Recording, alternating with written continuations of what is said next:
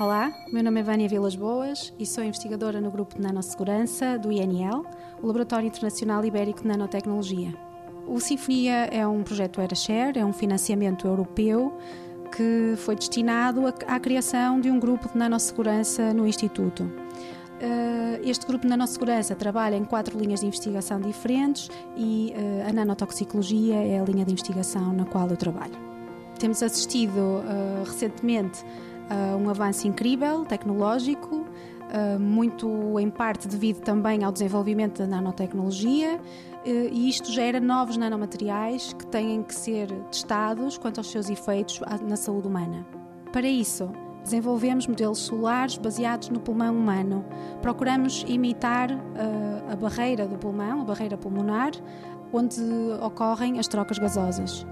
Estes modelos uh, celulares serão uh, expostos aos compostos que queremos testar, podem ser químicos convencionais ou nanoquímicos, e os efeitos induzidos por esses compostos nos nossos modelos celulares são avaliados por sensores que medem os biomarcadores uh, libertados pelas células.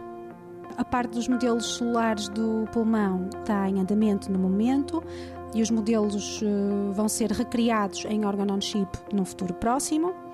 A parte dos sensores uh, está a iniciar-se neste momento, estamos a otimizar as estratégias de funcionalização dos sensores.